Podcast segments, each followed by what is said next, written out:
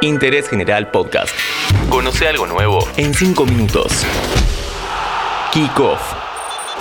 Hola, ¿cómo va? Bienvenidos a un nuevo podcast de interés general en donde vamos a conocer algunas historias que tiene al clásico más viejo entre selecciones como protagonista. Hablamos de Argentina y Uruguay. Soy Diego Celonca y los invito a meter 120 años en solo 5 minutos.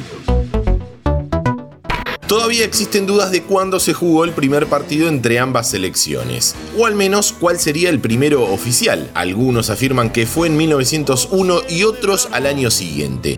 La polémica radica en que para el primer partido, el de 1901, un dirigente de Lomas Athletic, Anderson, que además era secretario de la liga y centro forward, viajó con 10 amigos y armó un amistoso en donde enfrentaron al Albión club decano del fútbol uruguayo que jugó reforzado. El encuentro disputado en 1902 se jugó en Montevideo el 20 de julio. Argentina ganó 6 a 0 y este sí se estima que es el primero de manera oficial. Una gran diferencia que existió entre este partido y los anteriores que se podrían haber llegado a jugar es que fue organizado por ambas ligas y la principal condición era que los jugadores debían ser nativos de la república que representan. Argentina y Uruguay protagonizan el partido entre las selecciones con más enfrentamientos oficiales del mundo. El dato curioso es que de todos esos, solo dos veces fue en un mundial.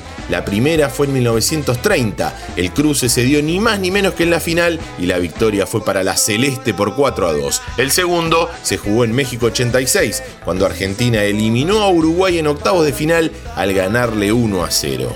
Vaya paradoja, por eliminatorias, recién en 1997 se dio el primer encuentro oficial. Fue el 12 de enero de ese año en la clasificación para el Mundial de Francia y empataron 0 a 0.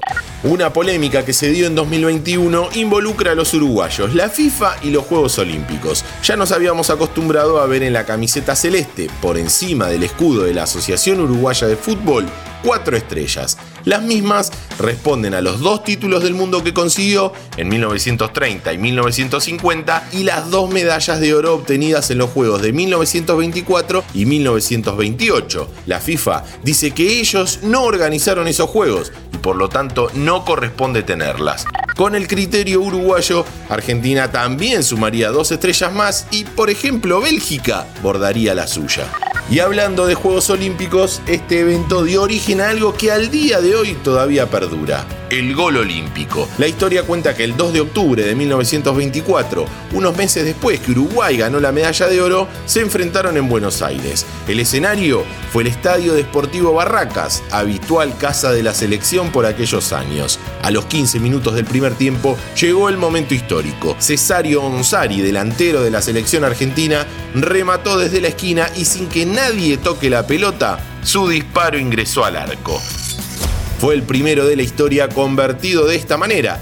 Debido a que Uruguay venía de ser campeón olímpico, se le homenajeó al gol con ese nombre. Gracias a un cambio en el reglamento producido en junio de ese año, esto pudo darse. Se autorizaba a convertir un gol directamente desde el tiro de esquina, algo que antes estaba prohibido.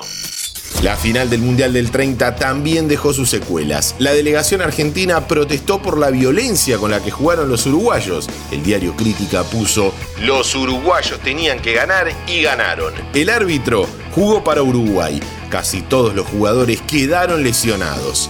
Luego de esa final, ambas asociaciones rompieron relaciones.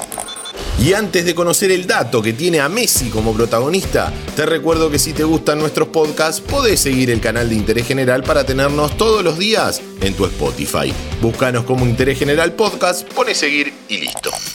Lionel Messi es el máximo goleador de la historia de la selección y Uruguay será parte de esa historia, porque es a la primera que le marcó jugando en nuestro país. Hasta ese 11 de octubre de 2008 en que por las eliminatorias para el Mundial de Sudáfrica marcó el 1 a 0 parcial, todos los goles que había hecho los convirtió en otro país. Ese partido también indica que a tres minutos del final fue reemplazado por el Cata Díaz para sostener la victoria 2 a 1.